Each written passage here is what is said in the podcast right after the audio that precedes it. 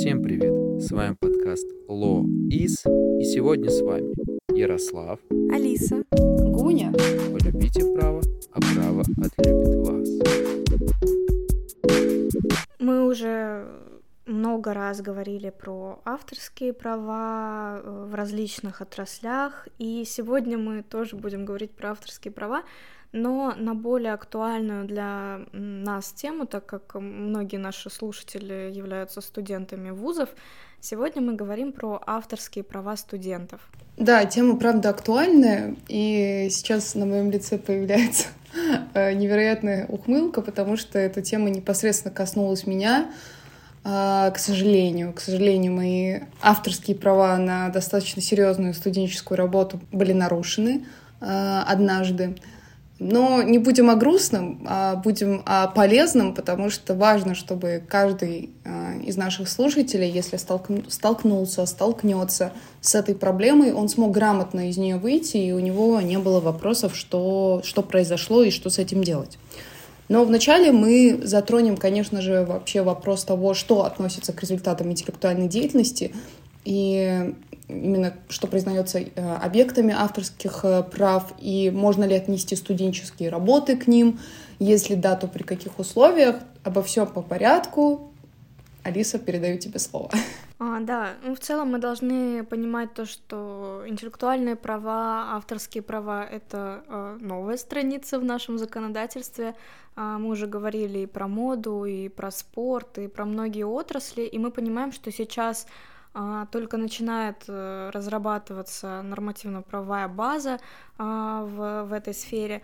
Но, несмотря на это, абсолютно все а, области охватывают э, та охрана, которая у нас закреплена в Гражданском кодексе, а именно то, что нам непосредственно нужно, это статья 1259, которая нам говорит про то, что является объектами авторского права, и э, рассматривая тему именно в отношении студентов, э, здесь нам интересен момент того, что объектами авторских прав являются произведения науки, литература и искусства независимо от их достоинств и назначения, а также от способа выражения. И здесь, э, получается, исходя из этого, мы э, понимаем, что любые э, курсовые работы, дипломные работы, научные работы, рефераты, домашние творческие задания, в общем, все, что мы делаем в ВУЗе, охраняется авторским правом и является объектами авторских прав. И за нами закреплены исключительные права на эти объекты, потому что они являются произведениями науки, а, или искусство, как хотите, не знаю, может быть, нас слушают не только студенты э, юрфака, но еще другие студенты, потому что в целом это относится ко всем. Хоть ты учишься на дизайне, все равно а, твоя работа или твое задание, которое происходит да, в форме там, искусства или какого-то творческого а, самовыражения, это охраняется авторскими а, правами обязательно, всегда. И никто не может забрать эти авторские права у вас, несмотря на то, что многие спорят. Эм, вот когда мы читали научные статьи, когда готовились к этому подкасту, я увидела необычный момент по поводу того, что вот а, это как договор. То есть мы учимся в ВУЗе, и, по сути, все работы, которые мы сдаем в ВУЗе, они принадлежат ВУЗу. Я видела такую позицию, потому что у нас как бы есть договор с ВУЗом, и что образовательную программу делает ВУЗ, и все работы составляет ВУЗ, а мы их пишем. Но все юристы говорят одно, нет, это не так. У нас нету договора с вузом, то, что мы ему отчуждаем наши исключительные права. Абсолютно. Поэтому, если кто-то тырит вашу работу, даже если это ваш препод, он не имеет права это делать. Уходите из такого вуза, одним словом. Вообще... Да, а, нежелательно. Вообще к, к объектам а, авторских прав также относятся производные произведения, то есть это те произведения, которые представляют переработку другого произведения. Мы с вами понимаем, что ну, часто в студенческой жизни бывает такое, что мы обращаемся к трудам э, других ученых, э, других экспертов и непосредственно тоже э, какую-то позицию у них э, смотрим, и перерабатываем. И, соответственно, ваша вот эта интеллектуальная работа тоже э, непосредственно э, является именно, ну, то есть относится к вам, и никто тоже не имеет права просто так ее взять и что-то с ней сделать. И вот касательно творческой э, деятельности, э, про которую сказала э, недавно Алиса, да, это умственная деятельность, и результат этой деятельности охраняется авторским правом. И если не доказано, что оно является следствием прямого копирования или плагиата, то есть это тоже важно понимать, что подразумевает а, законодатель под творческой деятельностью. И как мы уже сказали, да, студенческие работы, как правило, они создаются на основе уже существующих произведений, и в этом случае такие работы являются производными или составными произведениями. И вопрос при, э, э, э, их охраны, он будет уже решаться, э, оцениваться с точки зрения того, достаточно ли вот этого творческого начала. То есть это тоже нужно понимать, что если условно вы написали работу, и она полностью, ну, абсолютно является производной, то есть она непосредственно а, не представляет, ну, в ней нет никакой, грубо говоря, новизны, творческой деятельности, да, безусловно, это является охраной ваших, э, то есть может э, в итоге, да, последствия какие-нибудь э, возникнуть охрана ваших авторских прав, но здесь стоит задуматься вообще, стоит ли, э, в принципе, защищать таки, т, т, такую работу, то есть, наверное, будет менее обидно, мне кажется, человеку, который э, написал производную работу без каких-либо своих мыслей. Здесь я а, точно вот хочу это отметить, что абсолютно никакой позиции твоей лично, никаких твоих выводов, а вот просто что сказал вот тот ученый, тот ученый. Мне кажется, будет менее обидно, но все-таки это на ваше усмотрение. Вы должны знать, что у вас такая возможность есть. Более обидно это когда э, человек а, да, опирался на какие-то мнения ученых, это вполне нормально, выработал свою позицию, что-то по ней написал, аргументировал, это я сейчас рассказываю про себя, и потом выясняется, что эту работу кто-то уже использовал, и ты э, без этого, к сожалению, вернее, из-за этой ситуации ты не можешь просто опубликовать свою собственную работу в других каких-то изданиях, потому что пишется в, в этой системе антиплагиата, что твоя работа полностью скопирована. Что вы будете делать? Конечно, злиться.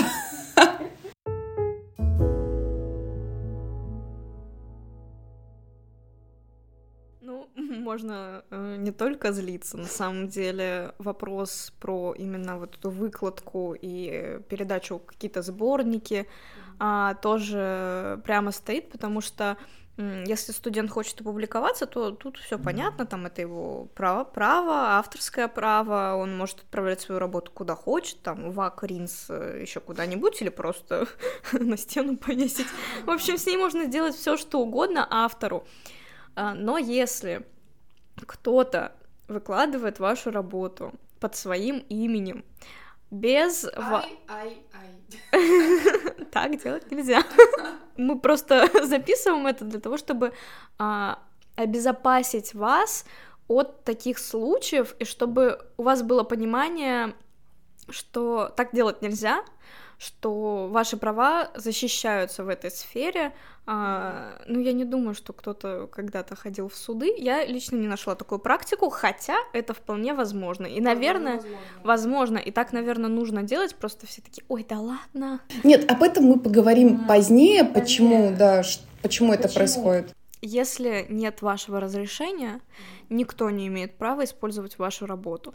За исключением, конечно, некоторых ситуаций, когда, вот, к примеру, наша Вита Нова, uh-huh. а, если мы выкладываем там какую-то свою статью, uh-huh. подписываем авторство, ее, конечно же, могут выложить еще где-то, но при условии, что нас упомянут как авторов. Да, конечно. Кстати, ты сейчас дала почву для размышлений. Я не, я не подумала об этом, действительно, ведь э, они находятся в свободном доступе, и уже так, такие случаи были вот с нашей гостьей Анастасией Дорофеевой, я думаю, кто не послушал, послушайте, но, думаю, многие послушали выпуск о, о модном праве. Как раз-таки у нее были эти случаи, когда с ее сообщества ВКонтакте начали э, плагиатить, копировать, называйте как хотите, э, материалы ее сообщества, то есть какие-то плашки, какие-то статьи.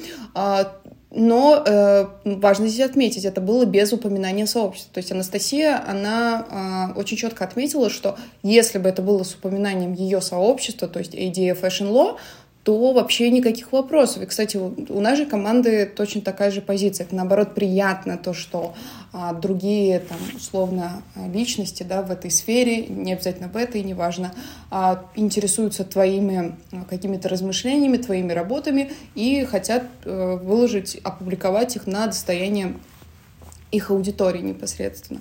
Вот, ну то есть это тоже такой вопрос. Э, поговорим чуть позже о том, как вообще обнаружить плагиат. Э, тоже интересная, э, интересные схемы существуют. А, но вначале отметим именно про а, права самих авторов произведений. Какие, в принципе, у них есть права? Абсолютно любые. Ну, это, конечно, кратко. А, если ты автор, то ты можешь делать со своим произведением все что угодно. И об этом и говорит э, законодательство.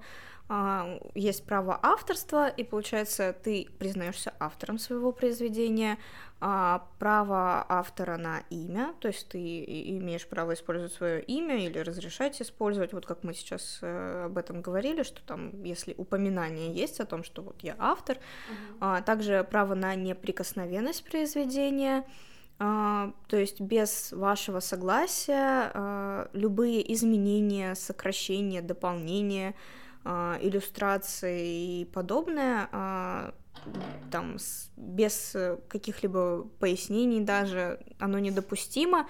А, если подчастую просто скопировали ваш текст, э, вставили, так тоже нельзя делать. И, между прочим, если кто-то так делает в курсовой работе, так тоже нельзя делать у каких-то других авторов, поэтому у нас есть цитирование для этого отдельной строкой.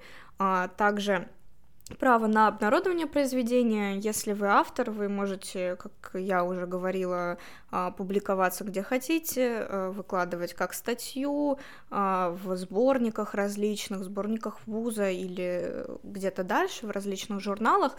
И если вы дали разрешение, то это произведение можно публиковать другим личностям, но только если у вас есть письменное разрешение именно от вас, и эти люди именно с вашего согласия это сделали, а они просто взяли и такие, ну, наверное, он согласен. Ну, вот, например, в нашей команде, если бы а, у нас такого, конечно, никогда не произойдет, просто как а, пример, а, если бы, не знаю, Ярик взял мою статью и решил ну, в принципе, мы об этом говорили, я ей дал какие-то мысли по этому поводу, вот она написала, я могу это выложить, думаю, она не будет не против. Нет, так нельзя делать. Должен, должно быть какое-то согласие, никто не имеет права а, брать ваше произведение и что-либо с ним делать, только вы можете решать, что с ним делать. Ну и, конечно, если вы также по согласию передадите исключительное право на произведение, у вас авторство а, не а, заканчивается на этом моменте, авторство принадлежит автору пожизненно, всегда. Но если вы э, передали исключительно права, конечно же, э, именно чисто юридически эти исключительные права э, будут у другого человека, которому вы передали, но опять же с вашего согласия. Угу, да, еще тут важно отметить, что отсутствие прямого запрета, это вот еще или как это назвать, молчание знак согласия, да, это вообще не признается никаким согласием. И вот здесь еще важно отметить момент с сборниками вузов, когда, я думаю, это свойственно многим российским вузам, когда периодически публикуются какие-то вот эти а, сборники студенческих работ, э, там, по итогу конференции, не по итогу конференции, то есть разные могут быть ситуации. И здесь важно понимать, что если не было вашего прямого согласия, то есть, ну, окей, если мы берем конференцию, то да, вы участвуете в ней, и, как правило, в там, в информационных письмах к конференциям э, очень четко установлено, что по итогу этой конференции ваша работа будет опубликована в таком-то, таком-то сборнике РИЦ под именем, под эгидой вашего вуза. Здесь, окей, вы выразили свое согласие тем, что вы поучаствовали в этой конференции, вы знали, чем это, собственно, закончится. Но бывают моменты, когда ситуации, когда э, нет какой-либо конференции, э, просто вот вуз решил сделать свой сборник, э, там, как, не знаю, может быть, и публиковал об этом информацию, но, как правило, вы даже не знали об, этой, э, об этом там, конкурсе, мероприятии, и вдруг вы видите, что ваша работа в этом сборнике. Может быть, ваш научный руководитель дал согласие и вас не уведомил об этом, тоже странно. И если у вас не было такого желания, и такие ситуации, поверьте, могут быть, что у вас просто не было желания опубликоваться конкретно под какую-то определенную тематику, чтобы ваша статья находилась в этом сборнике под этой тематикой, да, там условно что-то связанное с тем, что вы не одобряете, да, вы категорически против. Все, отзывайте свою статью. А, про отзыв статьи мы поговорим, кстати, тоже позднее. А вот сейчас очень важно отметить, как вообще подтвердить свое авторство на произведение, потому что зачастую люди не регистрируют свои авторские права. И на самом деле это не является препятствием для того, чтобы а, вот эти авторские права на ваше произведение не установить и не подтвердить. Нет. И мы опишем э, с моей коллегой Алисой сегодня два способа, таких э, достаточно простых. Мы выбрали, выбрали именно те, которые доступны абсолютно всем и являются наиболее э, незатратными, скажем так. И вот след в интернете, вот это способ номер один, цифровой след в интернете, э, это когда автор может выложить свое произведение в социальных сетях, абсолютно любых, либо на сайте, или на, друг, на другой какой-то интернет-платформе, интернет-площадке, указывать свое имя, дату создания произведения, непосредственно публикует это произведение, абсолютно любое. Это может быть дизайн, это может быть непосредственно какая-то статья, то есть все, чем вы увлекаетесь. И это поможет при э, отстаивании своих прав, э, э, доказать, что да, действительно, эта работа принадлежит мне, вот, смотрите, я ее опубликовал первее, чем этот человек. Кстати, вот это тоже сложный немножко момент, то есть вот недостаток, да, таких способов.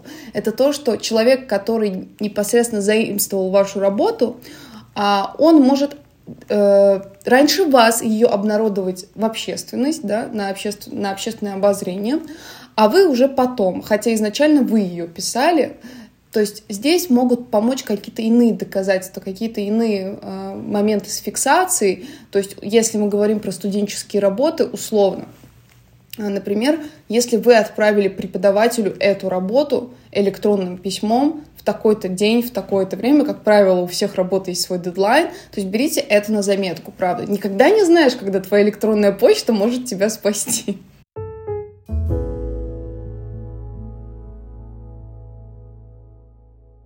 Она может, нам также говорит об этом Верховный суд Российской Федерации. А, было интересное определение Верховного суда 2020 года, и Верховный суд действительно сказал, что отправка произведений по электронной почте а, позволяет зафиксировать дату создания, авторства, если э, документ соответствующим образом подписан. Но, кстати, именно то, что с вашей почты было отправлено письмо, даже если оно не было подписано, все равно это понятно, что это лично ваша почта. Особенно если корпоративная. Да, особенно корпоративная. А, то есть даже если у вас нет под подписи, не паникуйте, это также просто важно, чтобы было отправлено именно с вашего e-mail или там, чем вы пользуетесь. Mm-hmm. А, вот. Но а, стоит понимать, что в этом также могут возникнуть проблемы, потому что а, иногда доступ бывает утерян, а, слив пароля, кто-то взламывает почтовые ящики, или просто, к примеру, у вас там компьютер остался открытый, и кто-то с вашей почты что-то делает, то есть здесь а, если там дело дошло до суда, а, необходимо прямо доказать то, что этой почтой э, пользовались только вы. Поэтому здесь и важно подписывать свои письма. А, и, как я уже говорила ранее, да, электронный адрес тоже, в принципе, доказывает то, что это вы отправили, а, но все равно здесь будет более сложная процедура у суда, потому что нужно еще доказать то, что никто не мог подойти к вашему компьютеру и а, отправить, э, там, не знаю, брат, например, на вашем компьютере печатал свою статью и отправил с вашего компьютера, с вашей почты, а потом вы такие, нет, это моя статья, это мое авторское право, то есть здесь необходимо это доказывать, и в этом тоже заключается сложность, но э, мы юристы, у нас э, без сложностей никуда. Никуда, да. И вот, собственно, еще про письмо, да, вы еще можете, э, как автор, записать произведение на материальный носитель и отправить его себе ценным письмом с описью вложения. Приведем очень простой пример для иллюстрации, да, чтобы нашим слушателям было, были понятны вот эти сложные махинации. А, автор распечатывает свою книгу, в нашем случае свою прекрасную студенческую работу, прописывает мне свое имя, дату создания и запечатывает ее в конверт. На конверте он указывает себя как а, отправителя и получателя, свой адрес и отправляет конверт почтой России. И получив конверт, его не вскрывает, это важно. А при отправке на конверте будет проставлен почтовый штемпель, и который поможет и в случае возникновения спора доказать обладание материалом в определенную дату. Если оппонент будет ссылаться на более позднюю дату, то в суде шансов на выигрыш у автора будет существенно больше. Так что берем это тоже на заметку. Да, тут есть свои минусы. Письмо может затеряться. Мы знаем, как работает не в обиду Почта России. То есть могут быть какие-то проблемы, особенно если мы берем региональное отделение.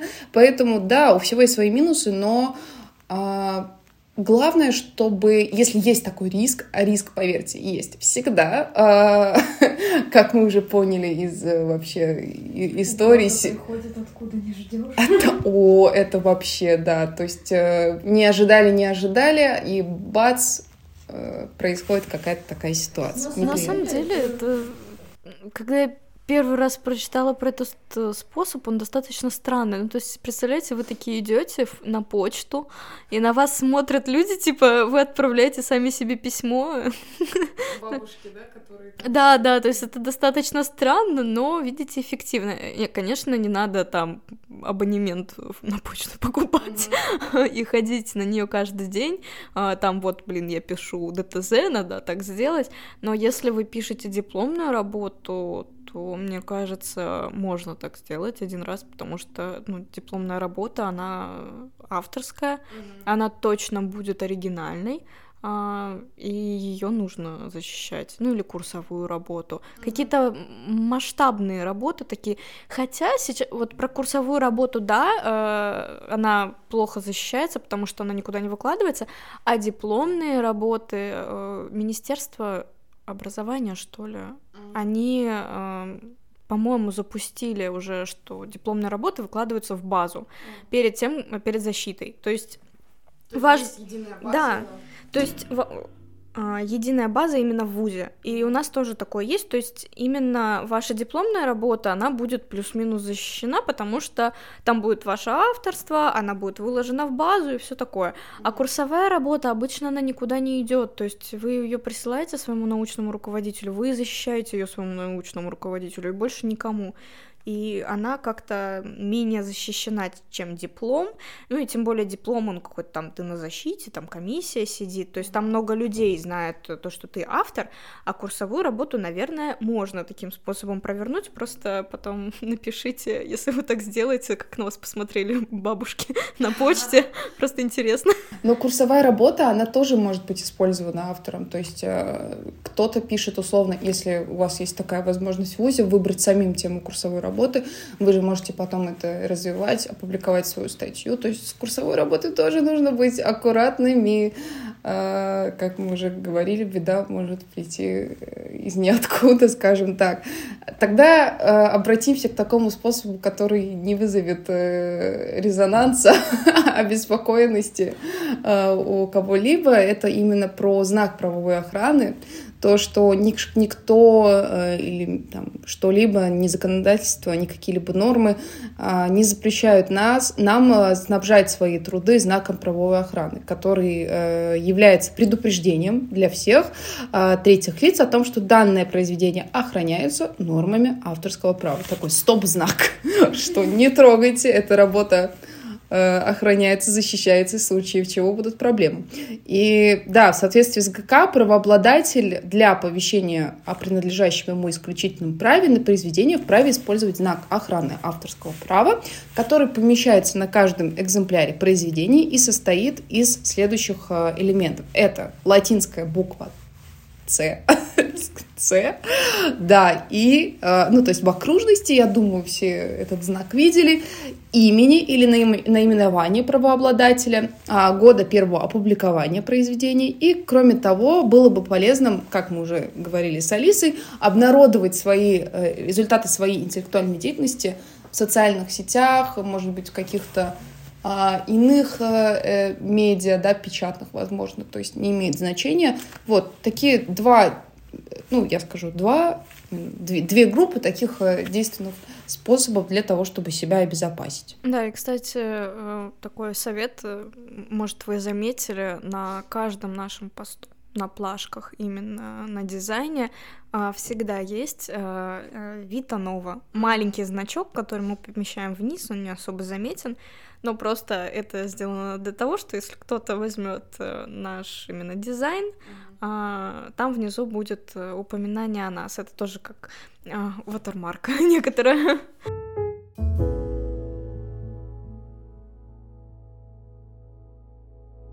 Я еще хотела э, сказать, э, я когда рассматривала эту тему, думаю, а, вот э, там у нас есть определение Верховного суда, гражданский кодекс, а что есть конкретно по студентам? То есть э, мы понимаем, что, в принципе, охрана затрагивает студентов, мы уже об этом говорили, но вот конкретно про студентов что-то хочется. И такое есть, но не у нас, а за границей.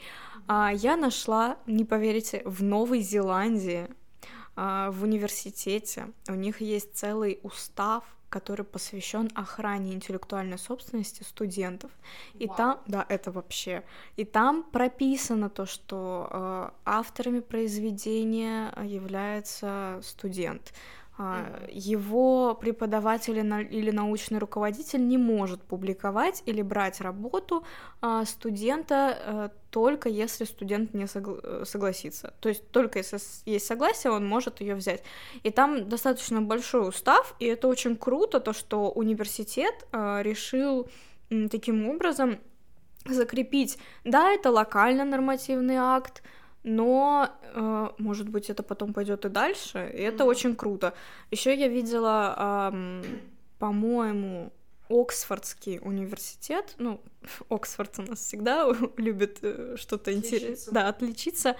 А, они не сделали устав или что-то такое, они просто сделали, по-моему, какие-то научные работы. Mm-hmm по этой теме собрали в одну, и у них там на сайте можно посмотреть, э, что, ну, в общем, суть едина, тырить работу студентов нельзя. Я тебя удивлю, то, что на самом деле в России тоже есть э, подобное подобное нововведение, новация, и это было сделано в Высшей школе экономики. Я увидела на их сайте, да, э, точно не помню название, по-моему, Кодекс об интеллектуальных правах, но если нас не если, а нас слушают студенты Высшей школы экономики, мы об этом знаем.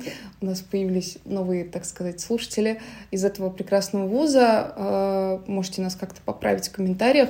Э, да, есть этот кодекс, и как раз-таки четко описывается вот это взаимоотношение между э, студентом научным руководителям в том числе, а, студентам и вузам, то, что работы, которые, вот помнишь, ты говорила про то, что а, вот есть позиция о том, что если вы пишете работу в, вузе, то эта работа принадлежит вузу, да, типа некое служебное произведение, да, вообще не относится к, к этой категории, и как раз-таки в этом кодексе а, в ШЕ очень четко отмечается, что работа Э, исключительно принадлежит студенту, а, и без его согласия ничего, э, не, не, может быть ничего там сделано с этой работой, да, там изменения какие-то, обнародования, что хотите, да, все, что вне закона, так сказать. вот. А, да, это такой короткий был экскурс. Мы уверены, что есть еще случаи по, по, миру, и, может быть, даже в России, Э, когда именно такое есть э, пристальное э, внимание к студенческим работам. Нам сейчас очень важно тоже отметить такой момент с тем, как вообще обнаружить то, что твоя работа используется неправомерно. И я расскажу про свой случай, как мне это удалось выяснить. На самом деле все очень тривиально, правда. Нет какого, какой-то невероятной схемы. Как я уже говорила, я должна была опубликовать свою работу в одном а, студенческом, а, не, не в студенческом, господи, в журнале ВАК, серьезном достаточно, с очень, а, с, очень высоким требованием к оригинальности. И это были уже финальные штрихи, чтобы вы понимали, в начале моего этапа, этапа написания моей работы у меня была оригинальность там, 90% или 85%, ну, что-то такое, я точно не помню. И э, когда уже финальные штрихи были проделаны, был взят какой-то определенный перерыв из-за лета, да, из-за лета как раз-таки произошли определенные такие моментики неправоверные. А выясняется, я уже, когда наступила осень, я решила снова там почистить работу, да, проверить ее на плагиат. А, все было хорошо, отправляю преподавателю, она мне говорит, «Э, Гуня, у тебя с плагиатом все очень плохо. А, пишется, что, то есть в этой системе, да, установилось, что твоя работа каким-то чудесным образом обнаружена у другого автора определенного, а столько-то процентов, чтобы понимали, все, по-моему, 40 или 45 находятся у этого автора. Мы переходим по ссылке, мы покупаем эту статью, она была не бесплатной.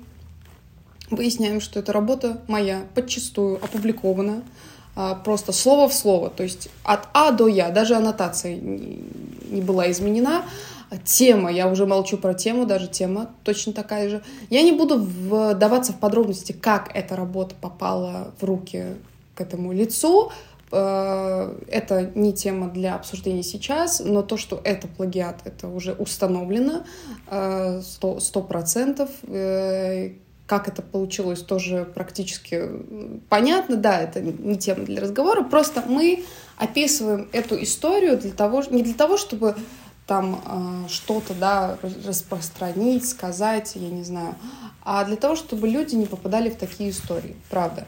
И мы уже это несколько раз отмечали, просто еще раз это отмечу. Да, то есть тут метод очень простой. Проверить свою работу, которую вы э, хотите где-то опубликовать, на плагиат и посмотреть. А ваши оригинальные э, кусочки текста где-то еще проскальзывают, если проскальзывают, все, это плагиат, скорее всего, потому что ну, не может быть такого, чтобы от, первого, э, от первой буквы первого предложения до последней точечки у вас было все одинаково с этим человеком, если это ваша, конкретно ваша мысль, я это хочу отметить. Если у вас повторяются теоретические положения, это я допустить могу, потому что все мы пользуемся одними и теми же материалами. Бывает такое. Кто-то переходит по первой ссылке Гугла, кто-то переходит по, по последней, и, возможно, какой-то Вася Пупкин из, э, я не знаю, другого города России точно так же перешел по этой ссылке и, собственно, обработал информацию почти таким же образом, как и вы. Все понятно. Да. Ну, тут даже, мне кажется, добавить нечего. Mm. А, просто еще раз хочу отметить, э, мы решили, что данный случай нужно перенести на подкаст, потому что мы хотим, чтобы наш опыт, он это негативный опыт, но мы хотим его преобразить во что-то позитивное, чтобы больше никто э, с таким не сталкивался. И плагиата было меньше, потому что, безусловно, это обидно, особенно когда ты пишешь серьезные работы, научные работы, когда там твоя мысль, и ты хочешь, чтобы ну, привнести эту мысль в мир, и чтобы какой-нибудь ученый потом а, дальше развивал это, и mm-hmm. право становилось лучше, мир становился лучше, общество там правосознательнее и так далее. Mm-hmm. А, поэтому просто будьте а, внимательны.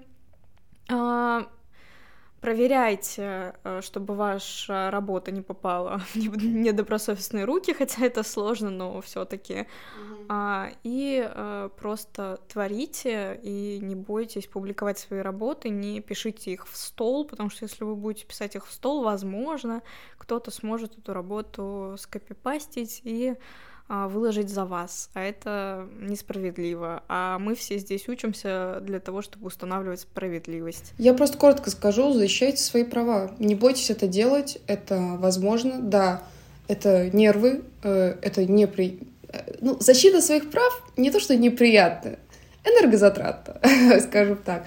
Но, знаете, всегда приятно когда ты понимаешь, что вот правда, сила интернета, ничего, ничего не, не проходит э, мельком, да, всегда можно найти э, вот эти вот неправомерные моментики, так сказать, да, правонарушения, деяния, как хотите называйте. Поэтому интернет все помнит, дорогие друзья.